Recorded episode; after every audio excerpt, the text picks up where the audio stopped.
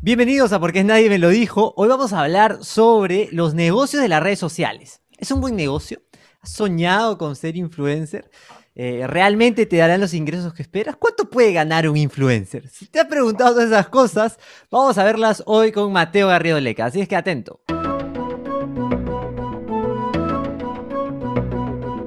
Mundo ha cambiado y la posibilidad de tener conocimiento está al alcance de tu mano. No se puede regresar al pasado. ¿Cuántos errores cometiste y luego viste y era fácil? Tan fácil. sabido ese pequeño dato Y es que genio no es quien sabe más. Genio es quien sabe aplicar. Soy David Laurent y bienvenido a Por qué Nadie Me Lo Dijo, el espacio donde entenderemos cómo tomar mejores decisiones y cómo cambiar nuestros comportamientos para mejorar nuestras vidas y negocios.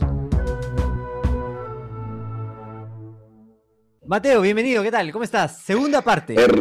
hermano, bien, bien, contento de volver a estar acá y de ponernos más técnicos, más ingenieros, hermano. Más ingenieros, este. Mateo, hoy día vamos a ver el, eh, dos frentes. Sí quiero ver dos frentes porque tú tienes experiencia en esos dos frentes. El mundo del arte, ¿no? el mundo de la comedia, eh, precisamente el mundo del stand-up. ¿Es una buena fuente de ingresos? ¿No es una buena fuente de ingresos? Y después el mundo de las redes sociales, ¿no? Que creo que tú fuiste uno de los pioneros en el Perú de, verla. De, hecho, de hecho, quiero decir que Mateo la vio como seis años antes que yo. Eh, que de hecho alguna vez me dijo, David, deberías hacer videitos. Y yo, ya, ya, sí, sí, chévere, chévere. Este, no te di pelota, tenías razón, me equivoqué. Bueno, para hacer la historia corta, porque es, un poquito larga la, la forma como llego, si quieren ponerme como pionero, bacán. Yo lo cierto es que copié un modelo que se hacía en Estados Unidos y en Argentina. Y en Argentina, de primera mano, con mi amigo Gregorio Rosselló, comediante argentino que ustedes pueden decir, tiene un millón de seguidores hoy en redes, tiene este, eh, trabajado en tele, ha trabajado en cine, en fin, un montón de cosas. Este, pero él básicamente me decía, mira, a mí no me dan oportunidades en castings, a mí no me llaman para obras de teatro, a mí no me dan para nada. Y me puse a hacer videos pero seguido, tipo cada día, con ganas, ¿no? Contenido, dale, dale, dale contenido. Y un día pues pegó, ¿no? Y, tuve 10.000, 15.000 seguidores suficientes para que cuando le tocaba la puerta a un bar, este, el bar me diera la chance porque iban a venir por lo menos 20 o 25 personas por mí. No era para ganar, pero me iban a dar esa chance. En Argentina recuerden que hay mucho más movida, no solo de stand sino artística, y compites con mucho más gente. Entonces, ¿Por qué decirle que sí a uno o que no a otro? Porque te llena más el bar, porque te llena más el local. El local. Entonces, de alguna manera, a él le funcionó esto de los videos, me dio el consejo y yo lo seguí. Este, y lo seguí eh, a ver qué onda, ¿no? A ver qué pasaba, porque claro, llegó un punto en el que cuando yo hacía stand-up mm, tenía uno o dos monólogos y ya lo habían visto mis papás, mis primos y mis amigos ya estaban hartos y no, no me quedaba más, ¿no? Entonces, este, tú bien sabes aquí cuánta gente empieza con el stand-up eh, llega a un taller y su primera muestra, puta, llena el local con todos sus amigos que van en mancha. Claro, es gratis, ¿no? Van todos y te aplauden todos los chistes y vas a un segundo show en un bar y publicas tu flyer y no va nadie y no se ríen porque no son tus amigos y es más difícil y entonces el bar te dice, mm, no me trajiste gente, acá la cruz contigo, ¿no? Hasta aquí nomás. Y te cierran una puerta y se vuelve un círculo vicioso porque te cierran la puerta y tú no te puedes presentar y no puedes mejorar y no puedes probar chistes. Entonces, ¿cómo, cómo mejoras si no te dan la chance? Pero si te dan la chance no lleva gente. Entonces, ¿qué haces? Entonces, este, nada, esto de los videos aparece un tema, básicamente como un tema de, marketing personal, ¿no? De, de, que, no sé, me sigan mil personas y que de esas mil vengan diez. No importaba cuántas, pero, pero que la gente sepa que lo que ven en el video ya yo lo hago en un show en un bar. Claro. Entonces, esa era la idea, no era ser influencer, era que vayan al show, esa era la idea. Y así se dio pues el inicio, ¿no? Muy interesante porque me parece, o sea, sí que, sí, que eres un pionero acá, porque eh, ahora, de hecho, a partir de la pandemia todos ya le, empezamos a prestar muchísima más atención a, los medios digitales que claro. la, la atención que le prestábamos antes. Pero ya nos cuesta más, ¿no? Porque ¿Cuánto cuesta ahora un seguidor en Instagram? ¿Es igual al, seguidor, eh, al costo por seguidor que era hace cinco años? No, no, mucho, o sea, hoy, hoy quizá, a ver, toda red social tiene un tiempo de vida, que básicamente depende del usuario que la utiliza. Mientras el usuario es más viejo, la red social va muriendo. Por eso Facebook compra Instagram, por eso Facebook compra WhatsApp, por eso se van como que agrupando eh, con, las nuevas aplicaciones, porque pasas de moda de alguna manera y quien te, mantiene vigente en una red social básicamente es la cantidad de jóvenes que tú tienes. Y en, en una aplicación regular, usualmente el tiempo de vida de la aplicación, cuando está en la etapa de crecimiento, la plataforma lo que busca es que tú pases el mayor tiempo posible en la aplicación. Lo que Facebook quiere es que tú hueves todo el día en Facebook. Eso es lo que quiere. Porque mientras más tiempo tú huevas en Facebook, estás expuesto a más anuncios publicitarios de las empresas que le pagan a Facebook por aparecer su comercial ahí. ¿Ok? Este, mientras más tiempo pases tú en Facebook, más información tiene Facebook sobre ti para saber que a David Loren no le va a recomendar la publicidad de Heineken, la cerveza de la Champions, sino que le va a recomendar la publicidad del próximo libro, del autor, de motivación, no sé qué, y se lo va a recomendar a David. Entonces, las redes sociales lo que quieren es que tú pases tiempo en su plataforma, ¿ok? Para eso lo que hacían era, de alguna manera, eh, incentivar a que se cree más contenido. Entonces, cuando yo entré a Instagram, Instagram en Perú era muy pequeño todavía, todavía es pequeño, no es que todo el Perú tenga, ni siquiera todos tienen acceso a Internet, ¿no? El 40% creo que tiene acceso a Internet y de eso 1% será o 5% a Instagram, qué sé yo, pero cuando yo entré eran muy poquitos, entonces, si Instagram identifica que tú eres un creador de contenido que empieza a subir contenido recurrentemente, dice, hay que premiar a este chico con exposición. Hay que poner su hay que mostrárselo a la gente que lo sigue y capaz a más gente. ¿no? Porque yo, por ejemplo, al inicio tenía 5.000 seguidores y quizá un video con 15.000 vistas. Y tú dices, ¿cómo puedo tener más vistas que seguidores? Porque Instagram lo que busca es mostrarte a la gente. Por eso cuando tú vuelves en cualquier plataforma de videos nuevos, ¿no? Busca que mostrarte contenido bacán que está funcionando para que te quedes en la aplicación. Con esa lógica es que yo ingreso a Instagram y genero seguidores. Hoy, la verdad, poder tener 300.000 seguidores pero mi audiencia es de 50.000, de 60.000, no de 300.000. Porque esa audiencia que yo generé con el tiempo, por ahí cambio de interés y otra cosa. De repente ya no está en Instagram, de repente ahora está en TikTok. Entonces, hoy cuesta mucho más porque hay mucha más competencia en Instagram y porque Instagram ya no está en la etapa de crecimiento. Instagram ya sabe que tiene una audiencia cautiva. Este, igual tiene la competencia de TikTok y seguramente hoy, hoy en Instagram, por ejemplo, Instagram mismo premia con más alcance los Reels, que son la competencia directa de TikTok, y algunas otras plataformas o, formatos que ellos mismos promueven. Entonces, depende de la herramienta. Esto obviamente lo aprendí con el tiempo, no es que yo entré a hacer videitos sabiendo todo esto, yo hacía videitos para que la gente vea el show y grababa estupidez y media y ya está. No, no entendía esto, esto lo he estudiado después y demás, ¿no? Pero, pero que, ¿por qué no me lo dijeron en esa época? Hubiese sido mejor saberlo, ¿no? Ah, porque nadie me lo dijo eso. Porque nadie eso, es eso. Eh, Claro, y, eso me parece muy interesante porque lo que has hecho no es nada más. Hace poco leí un estudio de eh, cuánto cuesta posicionar una marca y cuánto cuesta posicionar una persona. Es tres veces más barato posicionar una persona que una marca. Es muy interesante. Eh, y, ahí ahora vemos a los CEOs que están buscando posicionarse, a la gente que busca posicionarse, ya como una eh, cuestión de atractivo laboral, ¿no? O sea, lo que tú hacías para encontrar eh, la posibilidad de que un bar te abra las puertas, ahora la gente lo hace tal cual para que una empresa le abra las puertas, ¿no? Sí, sí, claro. Claro. Mi hermano, por ejemplo, es, este, bueno, ha trabajado años como comunicador en, una empresa reconocida de, nuestro país, no sé, reconocida y decidió este, seguir su camino por su cuenta y de alguna manera utiliza sus redes para mostrar su trabajo, para que lo llamen empresas a poder trabajar. Y es un poco lo que hace todo el mundo, ¿no? Vamos a encontrar, claro, lo que pasa es que lo mío con, con mi chamba artística, es más fácil utilizar Instagram para eso. Tú capaz no vas a subir tu fórmula de Excel a tu Instagram y mostrar, mira qué bien cómo automatizas tu tabla dinámica, ¿no? Pero pero quizá hay otros espacios para eso. LinkedIn, por ejemplo, es una plataforma que también se usa mucho para eso. Imagino que lo mucho. Sí, sí, sí. Este, las herramientas, las redes sociales son, tienen que ser aprovechadas como herramientas. Y cada una tiene una expertise y, para cada tipo de trabajo hay una que se adapta más a ti y por supuesto tú también tienes que darle una vuelta de tuerca, ¿no? Ahora, dedicarle tiempo a redes es tiempo realmente. Uy, ahí Para que redes te funcione, ahí, va al siguiente punto, ¿no? Por ejemplo, yo empecé recién a meterle como punche hace como año y medio, ¿no? Como cuando empezó, hace un año que sí, hace un, año, hace un año, cuando empezó la pandemia, este, y tenía más tiempo libre porque me ahorraba los viajes eternos que hacía. Eh, y dije, ya, voy a empezar este, a meterle punch a mi marca personal, voy a empezar a hacer un podcast. Claro, lancé el podcast y después de dos meses el segundo capítulo, ¿no? No, pues, no, no. O sea, desastre. Entonces ahí me di cuenta, esto es, esto es una chamba. Y ahí hay que cambiar el chip para tomárselo en serio, ¿no? Eh, ¿Qué, implica el, ser serio en las redes sociales? O sea, ¿cuánta chamba implica? Si tú tuvieses que recomendar a alguien que ya, Mateo, voy a hacer mi marca personal, voy a potenciarme, ¿qué me recomiendas? ¿Cuál, es la constancia recomendada?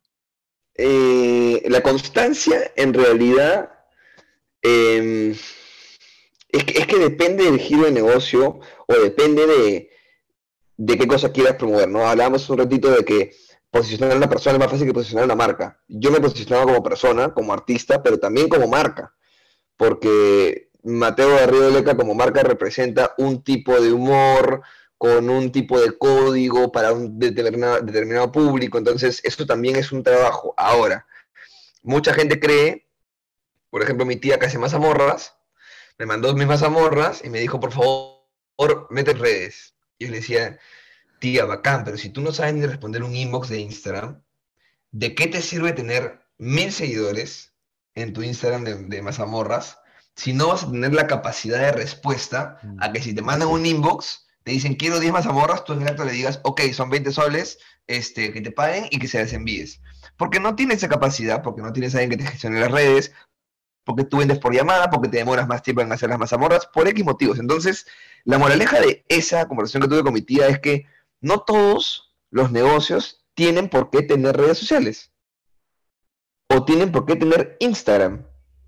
Capaz el negocio se me maneja menor en Twitter, o mejor en Twitter, o se maneja mejor en Facebook y aprovechando los grupos de Facebook, como por ejemplo eh, el buen dato, el dato surquillano, el dato no sé qué, y se maneja mejor. O capaz una estrategia de, de boca a boca, vía WhatsApp, porque ahora no se puede, pero por ejemplo decía, tía, vende, dámela a mí, dámela a mí, y yo se lo voy a recomendar a mi círculo cercano. Le voy a decir a mi círculo cercano que el primero que le pida, bajo mi recomendación, tiene 50% de descuento. Ya dependerá de ellos si se animan o no se animan, pero te escribirán, hola señora, vengo a pedir por Mateo. Uy, ya, ya vino antes que tú, vino otro chico y se dio el descuento, qué pena. Ah, pucha, no sé qué, pero ya activaste de alguna manera esa jalada. Entonces, no todo depende de redes. Las redes se tienen que aprovechar, pero hay que ser muy inteligente para ver cómo le sacas el provecho, ¿no? yo iría con, algo que, he aprendido eh, y rescatando lo que me dices. ¿ah? Es que hay dos caminos. ¿Te metes en redes o no te metes en redes? Pero si te metes, tienes que hacer la chamba bien hecha. ¿no? Porque si no va a pasar, es, todo lo contrario, la experiencia del cliente es terrible, ¿no? la gente ya espera algo de ti y la defraudas pues al no entregar eh, lo que estás prometiendo. ¿Cuántas veces te pasó que estabas hueveando en Instagram en algún lugar, viste un Funko Ponte y escribiste ¿cuánto? Y si te respondían en el acto, lo comprabas. Si te respondían en el acto con ese impulso, lo comprabas. Pero si me respondían en tres días y fue. No, fue, chao. Ya no me interesa, estoy en otro, ahorita no, nada, ya fue. Entonces, eh, tienen un poder de alcance interesante, pero siempre recordemos que finalmente, al final del día, lo que mejor va a hablar de tu producto es la calidad del producto o del servicio. Y eso se genera un marketing boca a boca que es el marketing más potente que existe y al que tenemos que apuntar. Sí, o sea, estoy de acuerdo para darle sostenibilidad al negocio, para que dure. Exacto. Pero para empezar, está bueno tener una plataforma, una, una comunidad a quien venderle, ¿no? Por supuesto, pero hay que desarrollarla y desarrollarla genera eh, o ocupa mucho tiempo y a veces, pues, eh, insisto, mi negocio era más fácil porque, de, alguna manera en redes, porque mi negocio, lo que yo vendo es lo que yo digo. Entonces, claro, yo trabajaba en oficina como ingeniero de 9 de la mañana a 6 de la tarde, de 6 a 8 me iba a hacer radio gratuita, este, de 8 a 10, eh, eran cuatro charlas que tenía, ¿cómo era? Segundo me echaba por ahí, no, no me acuerdo, pero en fin, de 8 a 10 ponte me ponía a chambear cosas de la universidad y de 10 a más llegaba mi jato y me ponía a escribir los videos de ese día para publicar uno, no importaba si era 2 de la mañana, pero yo tenía como meta publicar un video por día. Entonces yo estaba en la chamba, por ahí escuchaba una noticia de Freddie Mercury, este, revivió, puta, video sobre Freddie Mercury revivió, lo que sea. Entonces me ponía a escribir y todos los días tenía que salir un video. No importaba si era 11 de la noche, 12, 1 de la mañana, 2, no importaba, tenía que salir un video. ¿Cuánto tiempo estuviste en ese ritmo eh, Un video por día, un video por día religioso fueron 65 días. Este, durante dos meses seguidos, que era al menos un video por día. Luego eh, vino un tema jodido de, de, chamba y de universidad por otros lados también, que tuve que, tuve que dejar. Este, pero hacía tres videos por semana o cuatro videos por semana que capaz grababa un domingo tres, escribía tres y lo hacía publicando, pero también tenía que saber que había coyuntura, ¿no? Viene Navidad, video sobre Navidad, viene el 28 de julio, video sobre el 28 de julio. Esa coyuntura también te permite ser más relevante el día que, que, lanzas el video, ¿no? Porque justo es ahí, el día que llegó la Padula, yo sabía que lo iban a convocar y, hice mi video de la Padula y la pegó, la reventó, entonces te adelantas un poco a eso para, para poder tener relevancia en, en redes, pero de alguna manera ya, ya no, ya tengo más contenido variado, pero en esa época hacía videitos de micromonólogo, me daba yo solo, y básicamente no publicaba nada más que esos videos. Entonces, si tú entrabas a mi perfil de Instagram, lo que veías era mi cara, pero básicamente era eso, sin más fotos, Claro, era el thumbnail de, de video era solamente mi cara, como así, pero veías un montón. Entonces, si por ahí alguna vez alguien estaba volando la lupita de Instagram y veía un video mío, entraba a mi perfil y veía, ah, chucha, hay un montón. Entonces te pones a ver uno, este no me gustó tanto, pero hay uno más, a ver, a este sí me gustó, y este también me gustó, listo, este publica un culo, lo sigo. Entonces, que la gente vea que tú eres constante y activo en redes hace que merezca la pena que lo sigas. La gente es muy celosa, parece mentira, pero el poder del seguir, del seguir o el likear es como, no, yo le voy a dar mi seguimiento a este Claro, es difícil, es difícil. ¿Por qué? Para, solo para hacer un dato, ¿ya? Este, seguro te pasará lo mismo. Eh, empezar a analizar mis estadísticas, ¿ya? Y el público al que yo llego es... ¿Ya? Seis o siete veces más grande que el público que me sigue. Y es público recurrente, ¿eh? porque estado analizando como publicaciones. O sea, este loco. ¿Cómo, cómo, cómo, cómo, cómo? El público al que tú llegas. El público al que llego es seis o siete veces más grande que el público que me sigue. Eso es mi cuenta en particular, ¿ya? Te, siguen cuántos, por ejemplo? Te siguen mil y, llegas a seis mil. Ahorita como seis mil, ¿no? Este, y llego como a 36 mil de, público que interactúa con mi publicación. Eso quiere decir que hay 30 mil que me ven y yo veo, ¿ah? o sea, siete publicaciones que el tipo le ha dado like a las siete pero no me sigue. ¿Cómo hará? No tengo idea para enterarse de lo que hago, ¿no? Este, me buscará, le saldrá. No tengo idea. ¿ya? O sea, cuando, cuando, cuando Instagram identifica en un usuario que le dio like a algo, dice, esto le gustó, se lo voy a volver a mostrar. Mm. Porque de nuevo quiere que pases tiempo ahí. Entonces, por eso llegas. De ahí a que te siga, es una tontería, pero cada usuario de Instagram siente que su, su seguir a alguien tiene cierto valor y que no te lo va a regalar así de gratis. Claro. Entonces, o tiene que hecho, la acción concreto, ¿no? O sea, tiene que ver como esa señal que lo empuje y que le dé, el, como dicen en la economía de comportamiento, el nudge, el empujoncito final. Sí, hay eso, hay eso y hay eh, también el sentirse cómodo con el anonimato o con el no anonimato. Me explico. Cuando tú ves una foto, imagínate de puta madre de, tu causa churrísimo, sin pueblo Machu Picchu, bravazo. Rodrigo Portillo, ahí, bravazo. Este, si tiene 100.000 likes, tú no vas a dudar en darle el like. Claro. Porque todo el mundo lo hace.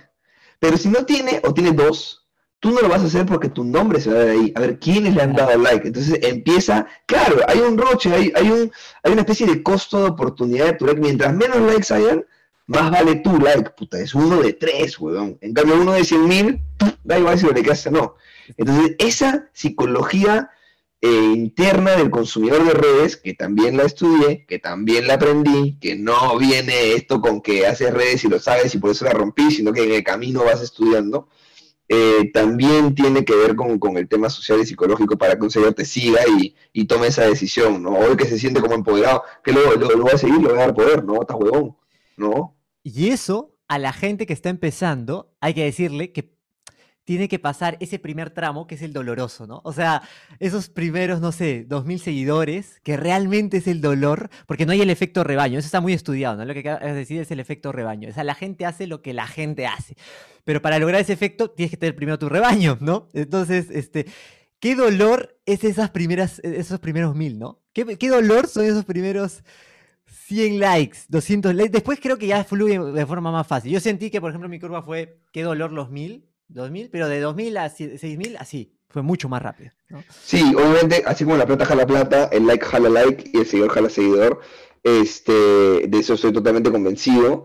Eh, cuesta igual superar los 10.000, los 15.000, pero es más fácil cuando, como dices tú, pasas los 1.000, los 2.000. Si sigues al mismo ritmo y siendo constante, el crecimiento va a ser más acelerado cada vez. Y un gran tip para eso es prevenir las situaciones especiales que puedan ser coyunturales. Porque quizá, quizá te cuesta pues llegar a tu audiencia y qué sé yo, pero si tú sabes que Perú va a jugar un partido el viernes y tú vendes chelas, eh, preparas tu publicación, por si acaso Paolo mete gol o Ruidías mete gol o Farfán, preparas 10 publicaciones y las tienes para quien sea que mete el maldito gol. Y una vez que ocurra, publicas tu publicación con esa persona y es un momento asertivo para soltarla y seguramente vas a tener mucho más engagement que el habitual y ese engagement más alto va a hacer que la plataforma, la red social, te muestre a más gente, te dé alcance y puedas atraer nuevos seguidores. Entonces hay que prevenir estos momentos de pico de utilización de, redes para aprovecharlos. Día de la madre, todo el mundo sube su foto con su mamá. Todo el mundo aprovecha. Te has vuelto un behavioral designer, ¿ah? Porque por todo lo que me dices, se me viene a la cabeza. Yo te decía, este, antes de la entrevista anterior, me preguntabas qué eres. Yo behavioral designer. Y te reías porque sonaba muy pomposo. Pero tú lo eres. Me acabas de dar un framework muy interesante del Behavioral Insight Team de Londres. Porque todo lo que me acabas de decir tiene ese, cuadrante. Te, te, te, describo el cuadrante. Se llama EAST, ¿ya? Entonces parte de la E de Easy. O sea, tu contenido la gente lo va a entender a la primera. Porque, claro, si no lo entiendes, eh, siguiente, no entendí qué me dices. Segundo, claro. Eh, atractivo. Tiene que, ser, tiene que llamar la atención, ¿no? Este, o sea, tus monólogos, los primeros ocho segundos yo veo que ahí ya capturas la atención, ¿no? Eh, sí, de hecho, pausa, pausa, pausa. En un, en un monólogo yo ya sé, por, por la cantidad de monólogos que he hecho, que en un minuto entran siete chistes, sé que el primero, el cuarto y el séptimo tienen que ser buenos, o sea, muy buenos, el resto puede ser un poco de relleno, y ya sé que esos siete chistes tengo que tener uno doble sentido, uno de juego de palabras, uno por ahí político, uno, uno blanquito, ¿no? O sea, entonces sé que suelto una bala para cada uno, como para que enganche a todo tipo de persona. Buenazo. Y ahí está tu atractivo, ¿no? Eh, ¿y, el Easy cómo lo aplicas? El que sea fácil. El Easy este, que bueno, en verdad, en verdad es un contenido, es un solo tema y es un contenido muy fácil de entender porque solamente es mi cara, es un contenido muy, mm. eh, muy cercano a la gente. La gente lo entiende porque ellos también podrían o sienten que podrían hacerlo ellos. Interesante. Entonces, vamos, siguiente, el social. O sea, hacerlo social. Y, ahí está lo que decías del efecto rebaño, ¿no? O sea, que todo el mundo vea que te siguen, yo te sigo, ¿no? Eh, no, y, y, y, perdón, y también es hablar de algo que sea coyuntura en ese momento. Todos están hablando del Día de la Madre, todos están hablando del Partido de Perú. Eh, en el copy mismo del video dejas, y a ti, para ti, ¿quién debió meter el gol? ¿No? O, o qué te pareció el gol? Entonces no importa, dejas alguna especie de, de, pregunta abierta para que sea social, para que involucre a la gente, ¿no? Tal cual. Y la, la última es lo que decías ahí con, con, con, con, mayor precisión de la oportunidad, timely. Tiene que ser oportuno en el momento exacto. Y ahí está el easy. Entonces tú lo has aplicado, este, creo, de manera intuitiva, has encontrado la fórmula, ¿no? O sea, intuitiva y, y intuitiva es un decir, ¿no? De nuevo, son años en redes, son años de cursos y, capaz a veces uno ve un curso y dice, no le queda tan claro un concepto y de pronto tres años después tiraste un video y te cae la ficha, ¿no? Ah, esto era. Entonces, este, es la experiencia. Uno siempre dice y escucha en todos lados que la universidad y, la educación teórica es buena, pero es que uno aprende en la cancha, ¿no? Y es, es muchas veces verdad también, ¿no? Uno realmente entiende las cosas en la cancha. Y vamos con algunas preguntas ya de tu modelo de negocio. ¿sí? Por favor. Mateo, ¿cuál es tu modelo de negocio? ¿Cuáles son tus fuentes de ingreso? Mis fuentes de ingreso actualmente son tres. La radio, este, cuatro, perdón. La radio, em, los shows de stand-up, pero que pueden ser tanto eh, para el público abierto como los corporativos. La agencia de publicidad, que, que es medio que soy, en una sola persona, pero soy y las drogas, ¿no? Que es importante también. No, no, lo de la agencia, lo de la agencia es verdad porque, porque si hay algo que la gente no toma en cuenta para muchos influencers, es que muchos funcionan como agencias de publicidad completas. Me explico, en una agencia hay un redactor creativo, está el que el productor, está el que filma, está el editor, está el community, está el actor, ¿no? Ya nosotros somos todo eso en uno. Y por eso terminas cobrando un precio que es competitivo contra otra agencia. Mientras una agencia te cobra 10 mil dólares por un comercial, yo te cobro por esas cinco chambas que las hago yo, además de mi plataforma de medios, que es mi alcance, mi espacio, porque no es lo mismo que te cobre un video que se publica en mis redes que un video que vas a publicar. Te da un video, a ver, anda, publica en una nueva cuenta. Anda, a ver cuánto alcance tienes. No tienes, pues. Yo te aseguro un alcance que yo he construido, una audiencia que yo he capturado. Y todo eso termina siendo un precio que para una sola persona puede ser, wow, gana un montón de plata, pero es que no la chamba de una sola persona, ahora la chamba de un equipo de personas. Entonces, este, ahora, esto aparece en el camino, insisto, David, yo empecé a hacer videos porque quería que la gente vaya al show y de pronto un día me ofrecieron 50 soles por un video y yo dije, huevón, 50 soles por un video. Llegué a mi casa, mamá, si hago un video al día de estos, 50 por 30 son 1500 soles al mes, mamá. ¡Wow! Más que como practicante, mamá. Claro, y yo eh, afanado, obviamente después cuando llegó una agencia de representación a, manejar un poco mi, mi carrera digital, me dijeron, ¿cómo vas a cobrar 50? Bueno, ¿eres, eres, imbécil o qué? Tú debes estar cobrando lo que cobra Cristiano Ronaldo, ponle, ¿no? Porque exagerar, ¿no? Pero, pero eh, ya con, con, el tema de mercado me ayudaron y, y, dieron otros precios, pero, pero apareció la oportunidad, no la busqué yo, ¿no? Interesante. Ahora, abriendo un poco a, los artistas, o sí, a los artistas, ¿qué da más el show? ¿El corporativo o al público? Depende, pues, si eres hablando de al público. Claro, eh, a eso quería llegar, hablando huevadas. Qué hit, ¿no? Qué hit, qué hit, muy inteligentes para lo que hacen, eh, muy arriesgado lo que hacen. Porque hay un humor em, del que podríamos, eh, hablamos del, anterior capítulo, quizás nosotros, yo ya no me atrevo a hacer ese tipo de humor, creo que tú tampoco. Yo tampoco, yo tampoco. Creo que tienen una ventaja, va a sonar feo, pero tienen la ventaja, o por perdón, no tienen una desventaja que tengo yo, que es el estereotipo privilegiado que tengo. Este, que no me permite hacer absolutamente ningún tipo de broma de ese sentido, y a ellos de alguna manera se les da más licencia, lo cual no quita que tengan mucho talento, que sean muy trabajadores, muy trabajadores en lo que hacen, y muy eh, visionarios. Ellos quisieron construir masividad y lo hicieron, con mucha inteligencia. Este... Chamba.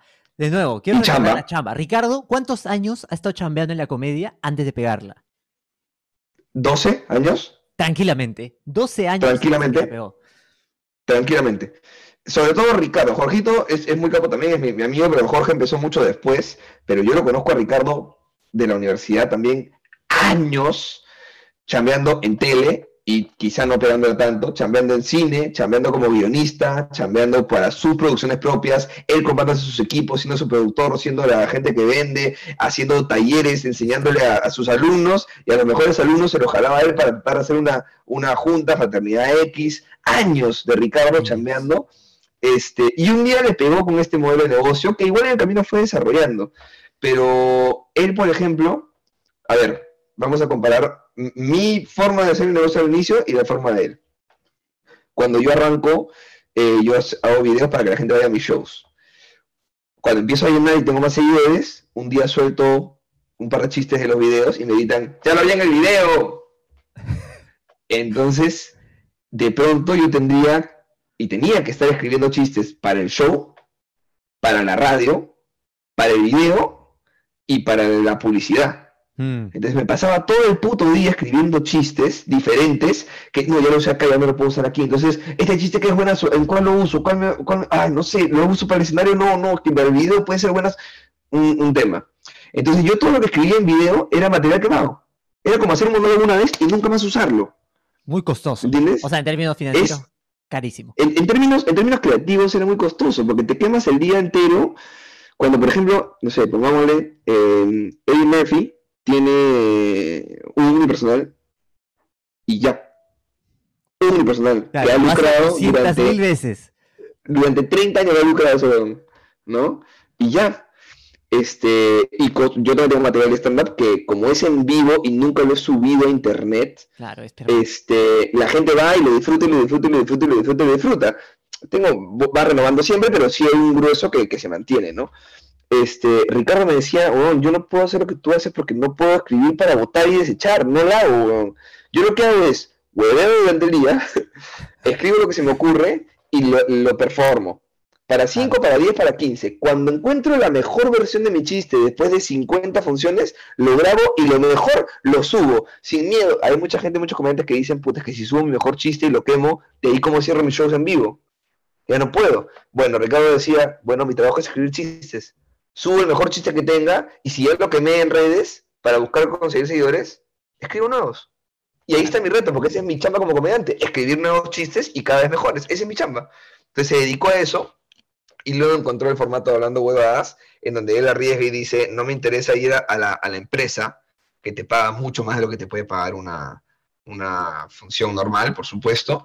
Este, no me interesa ir a la empresa porque no me siento cómodo haciendo chistes de gerente, me, me siento cómodo hablando pichula y media. Hablaré con Jorgito y nos grabaremos y veremos qué tal. Hicieron tres capítulos que he grabado en su casa, tranqui. Luego dijeron, oye, ¿y si hacemos esto con público para tener reacción? Y no cobraron entrada hicieron convocatoria, vengan a ver el show.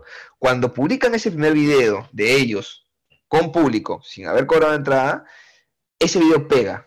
Y dicen, huevón, bravazo, tenemos una oportunidad genial, porque tenemos aquí un modelo de negocio increíble, que no sé si lo dieron a la primera, pero, pero ese es el modelo de negocio. Nos juntamos ahora. Cobramos una entrada de un sol, qué chucha. Un solo entrada, imagínate. Ingresa plata. Grabamos el video, lo subimos a YouTube si YouTube tiene vistas, YouTube nos va a pagar. Y además, la gente que vea este show gratuito en YouTube vendrá y buscará su entrada para el siguiente show que como no es un monólogo, sino que es improvisado, será diferente. Dicho y hecho, siguiente show, 20 soles. La gente fue, cobraron por entrada, grabaron el show, lo subieron a YouTube, pegó más, YouTube te paga, más gente lo vio, más gente quiere ir, empiezas a generar audiencia y generas un círculo virtuoso impresionante, brutal, en el que ellos han decidido cuidar en la, masividad. A mí me da miedo, por ejemplo, de lo que ellos están haciendo, que un día eso pase de moda o aparezcan otro Jorge y Ricardo y ellos se queden sin masividad y quizá una televisión no te llame por ese pasado complicado con el humor que tienen, que es jodido, no te llamen una empresa y, eh, tienen la lucha de renovarse, pero lo vienen haciendo, empezaron con un show tranquilo y hoy hacen televisión. Tal cual. Y, está a cosechar ese momento y lo están haciendo. O sea, solo pedí un dato a la gente. ¿ah? Eh, compré entrada para uno de sus shows. 30 lucas. Yo era como el 10.000. Saca tu línea. ¿No? ¿no? te digo, el último show, 34.000 entradas vendidas. 34.000 entradas vendidas. Promedio, promedio ¿cuánto hay? Eh, eh, creo que era 15 soles, 15 soles era el ticket promedio, pero este... Medio millón de soles. Ahí está. Medio millón de soles. Medio millón de soles. Puede ser un gran negocio. Puede ser un Ahora, por supuesto, por supuesto hay inversión, ¿no? Tiene, eh. no es que, medio millón líquido, pero igual es un gran negocio que ellos han sabido, en cada momento en el que, en el que la curva quizá empieza a estancarse, han sabido renovar y volver a crecer. Entonces, yo eso se lo aplaudo mucho a Ricardo y a Jorge, ¿no? Y ojo, no son, no es la inversión del micro que se compraron para hablar huevadas, son los 12 años de inversión formándose, chambeando, practicando, probando, probando, probando, ¿no? Total, total. Total, y, poniendo en riesgo quizá eso de lo que estamos hablando ahorita, que yo no lo haría porque yo no quiero arriesgar a que una empresa nunca más me contrate. Ellos están poniendo su línea, eh, eh, ese riesgo en juego para cosechar hoy y quizá más adelante hacer otra cosa. Quizá más adelante Ricardo diciendo ya me cansé de dar huevadas, ahora quiero escribir poesía, ¿no? Y, y veremos cómo él trata de resurgir en su, en su arte, pero pero yo creo que son muy arriesgados, muy inteligentes y como dices tú, muy chamberos, más los años de estudio, no solamente de, no pegarla, sino años de estudio, de capacitarse. La gente no tiene ni idea de cuántos shows hemos hecho sin público. ¿Te acuerdas de oír el show de Ají Brothers con siete personas? Claro. Horrible, horrible, horrible. Pésimo. Horrible. Pésimo. Y la gente no sabe, porque claro, la gente te reconoce o, se da cuenta que existes cuando de alguna manera llegas al éxito. Mm. Pero nadie se acuerda de ti cuando hiciste tu show para cuatro personas y nadie te vio. O cuando me, hice mi show y me abucharon y me apagaron las luces. Nadie se acuerda. Y eso, es, y eso es parte del costo para llegar al otro. Totalmente, totalmente. Y hay gente que se, que se rinde en el camino, ¿no? Porque es duro. Entonces, ahí hay una primera recomendación a la gente que está empezando a entrar al mundo de las redes. Eh, vamos a sortear tips, este, Mateo. Ya, ya, sí, eh, vamos. Tip número uno. Persevera. Aguanta porque el solo hecho de aguantar ya te va a poner al frente de miles de personas, ¿no? Aguanta tus seis meses, aguanta tu año, que seguro vas a empezar a cosechar. Tip número uno. Ojo, ojo, hay gente que ha aguantado o ha tenido que esperar cinco años para encontrar su despegue. Y, también te va a tomar tiempo encontrar tu esencia, porque usualmente vas a empezar seguramente haciendo contenido muy parecido, no solo el personaje, sino la línea por la que tú vas, lo que te vuelve único, porque hay mucha gente que empieza a hacer contenido inspirado en alguien a quien ve. Y, yo, por ejemplo, cuando empecé, era muy parecido a lo que hacía Gregorio Rosselló, el argentino que me recomendó, y fui encontrando en el camino. Entonces, eh, eso es lo segundo, encuentren una esencia propia, no, imposten mucho quienes son, sobre todo si, si su negocio va a depender de, ustedes y su imagen, ¿no? Creo que, que ser ustedes les da algo único y si no pasan a ser la copia de tal cosa. Yo estoy seguro que cualquier podcast de dos que se pone a hablar de estupideces, van a decir, ah, son un intento de hablando huevadas. Tal cual. En ese tono, no, no, no puedes hacer lo mismo. Entonces tienes, tienes que, encontrar algo que realmente sea tuyo. Quizá salen dos que dicen charlando coherencias y hacen todo lo opuesto que hablando huevadas y es un gran podcast. Voy a eso, lo voy a hacer de todas maneras. Eh, Platicando coherencias. Claro, claro. Eh, claro, ya, y ahí va. Eh, el tercer tip, hazlo simple. Y esto va muy amarrado a lo que dices antes, porque si yo soy otro, o sea, si yo me tengo que hipermaquillar, o sea, a mí me gusta hacer en saco porque estoy en saco y me siento cómodo haciendo en saco. Ok, está bien. que peinar y hacer esto para hacer contenido, nunca voy a hacer contenido porque es demasiado difícil, ¿no? Entonces creo que está amarrado a la esencia. Si haces algo en que no eres, va a estar muy difícil que... que Empieza simple. Empieza siempre, como dices tú, y en el camino siempre, siempre te pica el bichito por mejorar, ¿no? Por, por pimpear un poquito las cosas, ya tú te has puesto tu cámara chévere, tus luces atrás, bacán, ¿no? Pero empieza siempre, tal cual, como dices tú. Yo empecé y sigo grabando con mi celular. No me compré nunca una cámara, no me compré este, grandes equipos ni nada. Tengo amigos que los tienen y si quiero hacer una mejor producción, se los pido prestados o los alquilo, pero yo sigo con esa esencia y creo que hay que tenerla. Tip número cuatro, ¿para redes o para arte? Para redes. Planifícate mucho. Mm. Insisto, para el tema del timing. Eh, chequea otras marcas, vayamos a, redes que tengan negocios que no sean de sí mismos, sino que sean de productos o de servicios. Haz benchmark, chequea otras marcas en otro país o aquí que, te parezca que hagan su, su chamba de redes chévere. Sí, puedes sacar cosas que te gusten, puedes darle tu onda, pero planifícate. Sacar un post a la apurada, nunca vas a poder hacer un traqueo, nunca vas a poder estar este, pendiente de si funcionó bien o no funcionó bien. Si tienes todo planificado, sabiendo que viene enero, carnavales, este, febrero, el, el, o lo que fuese, este, no sé, pues, inicio de clases, hay fechas en las que te puedes, te puedes planificar y puedes sacarle mucho más provecho a, a un contenido, ¿no? Que no se te pase la ola. Dale, dale uno quinto. Lo quinto, para redes, para redes, no vayas a todas las redes. Mm, calma con eso, calma con eso. Este, identifica al público objetivo al que quieres llegar. Si vas a vender útiles escolares, no vas a ir a hacerlo a LinkedIn, ¿no? Lo vas a hacer en un lugar donde te vean más chiquillos. Este, entonces, identifica el público objetivo al que quieres llegar con tu producto, a quién le vas a vender tu producto o servicio, y de acuerdo a ese público objetivo, identifica cuál es la red social que más se adapta a esa. La más chiquilla, TikTok, hoy por hoy. La de mi edad, Instagram. Un poquito más vieja, Facebook. Twitter tiene un poco todas las edades, pero es más política, es más pleitista, es más social, es más informativa también. Quizá eres un medio de comunicación eh, nuevo, y bueno, Twitter es la plataforma, no es Instagram, es Twitter porque se comparten noticias más rápido. Identifica los beneficios de la red social y ándate a una. Cuando te consolides en una y tengas una base que te quiere, que te aguanta, que te banca, miras a otra si quieres y te jalas a gente. Como ya están contigo, muchachos, abrimos nuestro YouTube, vayan a suscribirse y empiezas a, a, mover a las masas, pero ya tienes además un soporte, un know-how, entiendes cómo hay que publicar y ya, si vas a atacar cinco redes a la vez, chicos, no lo van a hacer no van a contestar un inbox, no van a darle retweet a lo que tienen que darle retweet, no van a publicar a tiempo las cosas, va a salir en Facebook antes que en Instagram, publicaste en YouTube, pero no, no mantuviste la comunidad enganchada por ahí, chicos, no, es muy difícil. Una red, vayan a una. Buenísimo, buenísimo. Vamos, preguntas rapiditas, ¿sí? ¿Tienes equipo? ¿Hay gente que, que te acompaña? Eh, sí, pero no. Tengo, o sea, no, no, no trabajan conmigo, pero sí es un agente de confianza que para proyectos puntuales sé a quiénes llamar, ¿no? Mm, buenazo. Em, siguiente. Dime, no, no, no es necesariamente tu ingreso, ¿ya? Pero dime el ingreso más grande que has eh, escuchado de un influencer. O sea, no sé, un ingreso por una historia. El, el número más escandaloso que has escuchado. ¿Cuánto puede llegar a cobrar alguien por una historia?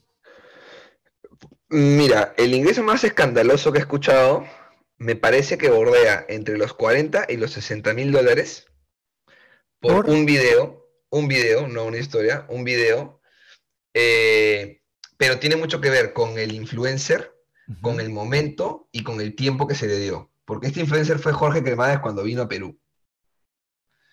Y tenía dos días para hacer la campaña. Porque está, acá, está acá, está acá, que hacer. Entonces le pidieron una campaña para hacerla en dos días y para que salga acá. Por supuesto, él habiendo venido, no sé qué, además. En fin, este, se manejó de esa manera por la velocidad del contrato y, y recuerdo que ese fue el, el precio, ¿no?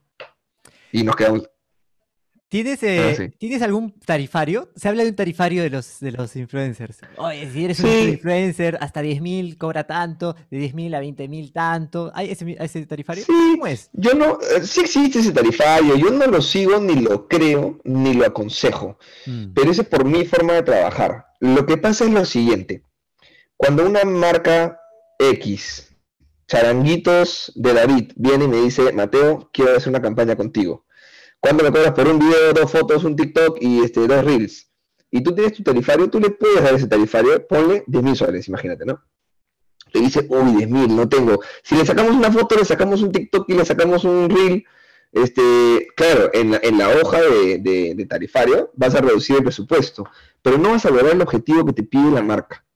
Entonces, cuando una marca viene y le digo, yo no tengo tarifario, yo te voy a poner un precio, porque de acuerdo a tu objetivo, yo que soy agencia de alguna manera, voy a poner la creatividad, voy a pensar el mejor plan que pueda tener para lograr el objetivo que tú estás buscando y te voy a recomendar, esta campaña necesita hacerse solo por historias, esta campaña no es en Instagram, es en TikTok, esta campaña es video, TikTok, Instagram y ningún video lo hago yo, contrata a este influencer, te escribo el guion, pero que te lo actúe tal huevón, no lo hago yo. Entonces, como yo te pienso la campaña para lograr tu objetivo, si tú me dices, no me alcanza la plata, yo te digo, bacán, podemos reducir, pero no te puedo asegurar la meta que tú estás buscando. Entonces, con eso yo no tengo tarifario.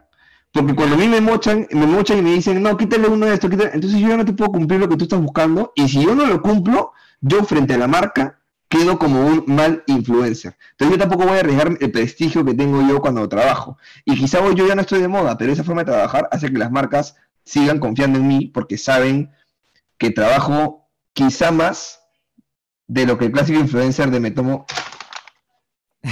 la foto y la subo y ya está, Claro. ¿no? O sea, hago una chamba realmente de, de- de marketing. Que se terminan canibalizando, ¿no? Porque si yo empiezo a, a- a colgar eh, promociones de mil cosas, pero no le trae ningún retorno sobre la inversión que hizo a esa, a esa empresa, va a llegar un momento que, o sea, nadie es estúpido dos veces, ¿no?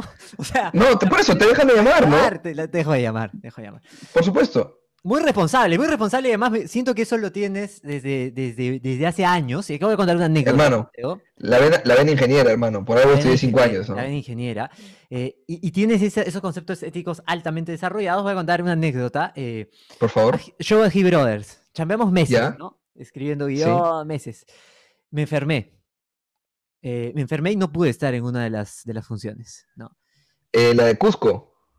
Tal cual. Pero estaba enfermo en serio, vomitando en mi casa. Sí, sí, sí, sí, sí, sí. Suero, ¿no? Mal, mal, mal, mal. Eh, y en ese momento no me quisieron pagar, eh, o sea, no me querían pagar, solo me querían pagar. No, no, no, me querían pagar, o sea, simplemente no me querían pagar, ¿ya? ¿De qué? ¿Quién? Eh, ¿Nosotros? o sea, el, el- el grupo, ¿no? O sea, quien dirigía el grupo, ¿no? Eh, Vamos a decirlo, pero no me querían pagar, no me querían pagar. Y Mateo sacó cara y dijo, no, David está todo el proceso y me parece justo que igual cobre eh, una parte, por lo menos, ¿no? Eh, y esa vez me cayó un bolito, ¿no? que era simbólico. pero bueno. no, no, la O gente sea, a ver, a ver, en esa época. No, No, en esa época, por favor, ganábamos Si entre 100 50 y. Ah. En una buena función, ¿no? 50 lucas en una buena función, no, no. Pero O eso sea, me pareció tanto, pero- chévere. eso me pareció chévere, más allá de la plata, porque el problema no era la plata en ese momento, ¿no? El, problema el, el, kit del asunto era valorar el proceso. Entonces eso habla bien ti, me jaló lo que acabas de decir, ¿ah? que tú valoras el proceso, pues por eso no me cobras, este, no me exprimes, ¿no? No la técnica del cigarro que habla Warren Buffett. Te fumo y te voto. Es que, es que, a ver, lo hablamos hace un ratito, Ricardo y Jorge hoy cobran lo que cobran en sus shows o, generan eso porque durante 12 años han sacado la mierda. Entonces, si tú en una función no estás, pero has sido parte, capaz, a ver, cuando haces un show colectivo, yo puedo escribir un chiste que no digo yo, que lo dice David.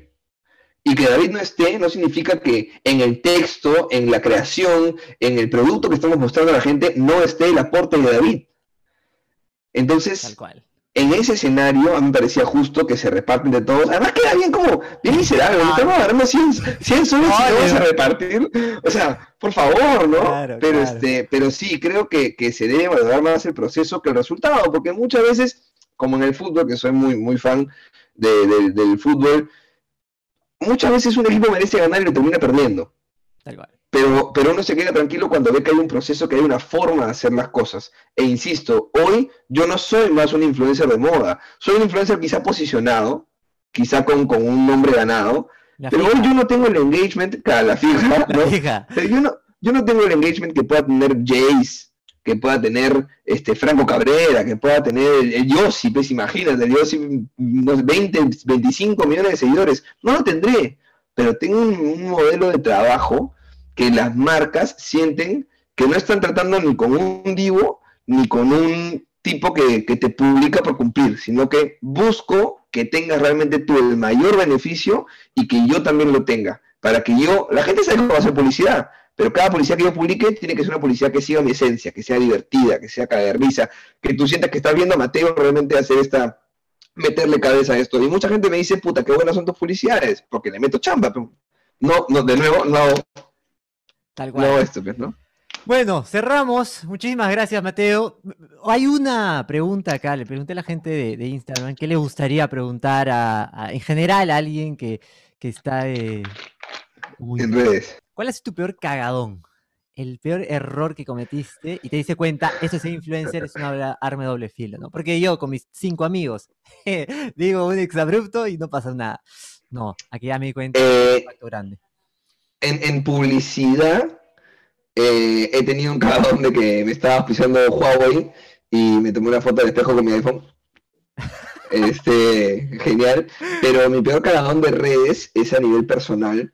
Este, y quizá haya dos por los que la gente me identifique.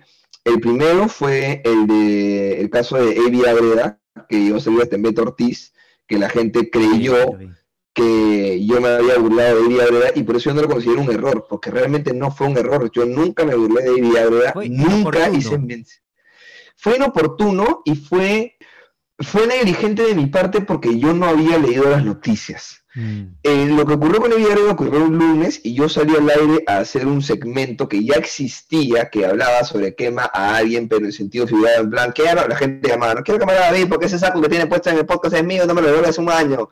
Quiero quemar a Mateo porque estaba diciendo que yo ganaba 100 soles cuando no era así. O sea, era echar, no era como acusar. Y ese segmento ya salía, el segmento salió el jueves y yo al no leer, al no ser responsable y entender que tenía un micrófono nacional frente a mí, y debería estar informado de lo que ocurre, esa negligencia capaz es mi error. Pero yo nunca me burlé de ella, jamás. Eso fue ya una manipulación de, información, ahí hubo un trabajo de edición bien pendejo de parte de, de Beto, que, no sé por qué me quiso cagar de esa manera.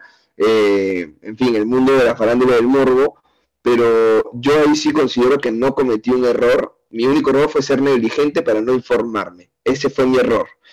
Eh, pero, pero, en fin, eso me condenó un poco. El error que sí tuve fue sabiendo y habiendo aprendido esta lección, em, haber hecho quizá alguna, algún otro comentario en algún cualquier otro tweet o post, nuevamente cometiendo el error de la, de la ignorancia. O sea, ya habiendo cometido lo de mierda, ya yo no puedo volver a, cometer el mismo error de, de, ignorar un tema y tuitear como que nada va a pasar y como que todo es chiste. Ya tienes que entender que tienes que que tienes una audiencia, que tienes un público, que tienes un alcance, un alcance que, ni siquiera me lo doy yo. tienes que hacer tu tarea, que es estar informado, es parte de, o sea, si tú, si te van a dar un alcance, porque, a ver, esto somos tú y yo y este espacio, pero en RPP, en el grupo, en Estudio Metodología, que es el grupo RPP, ese alcance no, no es mío, yo no me lo generé en mis redes, me lo está dando una plataforma. Entonces, para yo salir a hablar ahí, si no estoy 100% informado de lo que voy a hablar, mejor no hablo, pues. Es imposible estar informado de todo. Yo no sé todo lo que está pasando ahorita en Colombia, sé que hay un tema jodido, pero no sé todos los detalles. Entonces, no voy a salir a hablar de un tema que no sé porque puedes patinar. Entonces, este, esos han sido los errores y bueno, creo que, es el doble filo que decías tú, ¿no? Eh, potencia lo bueno, pero potencia lo malo también las redes sociales y hay que tener mucha, último tip para la gente, tengan mucha, mucho control emocional, muchísimo. Las redes sociales son muy bonitas en los buenos momentos y son muy, muy feas en los malos momentos y el, manejo de emociones es crucial para que realmente no te hundas en una depresión, en un tema jodido psicológico, es bien duro. Eh, y sepan a lo que se están exponiendo si quieren hacerlo. Yo no recomiendo a la gente hacer redes a tan corta edad porque se pueden recibir muchísimos comentarios muy malintencionados y si uno no tiene su, personalidad formada y firme, pueden afectar mucho. Entonces, este, me preocupan los, niños youtubers de 6 años, me me parece una exposición puta. Yo, papá, no dejaría ni cagando. Sí, es peligroso, es peligroso. Listo, con eso cerramos. Muchísimas gracias, este Mateo. Creo que nos ha soltado las fijas, ¿ah? Datos segura mucha gente eh, no tenía el mapa, así es que buenísimo. Si te preguntabas por qué nadie me lo dijo en este capítulo, ya te lo dijeron. ¿Algo para cerrar? Eh, no, agradecer a la gente que, vio esto y bueno, si algún tip les sirvió, pónganlo acá en los comentarios cuál es el que más les ha servido para yo después este, apuntar todo lo que han dicho ustedes y hacer mi charla y cobrar. y eso me falta, si has llegado hasta este momento, clica en la campanita, siempre me olvido de esas cosas. Dilo, dilo, dilo. Clica en la campanita, suscríbete, dale like, ¿qué más tengo que decir? ¿Algo más por ahí? Comenta, no, comenta, ¿no? Lo importante lo importante para la gente que estaba viendo el episodio hasta el final, muchísimas gracias por quedarse, es que a ustedes no les cuesta nada dar un compartir y un like, no les cuesta realmente nada. Y aquí, bueno, a mí no, pero a David le puede significar un empujón muy grande en redes sociales y permitirle seguir creciendo en el proyecto que él está creando, en el que está invirtiendo tiempo, en el que está, invirtiendo esfuerzo, conocimientos y demás para tener un contenido de calidad. Así que no les cuesta nada dejar ese like, dejar ese comentario, compartirlo con alguien si que les ha gustado y realmente pueden hacer muy feliz a una persona que está buscando sacar esto adelante para, para beneficio de ustedes, porque como yo les di tips de redes, habrá otros que les dé tips de cómo cortar un, riñón. No sé, ya veremos. Listo, chao, chao, nos vemos. Chao, cuídense.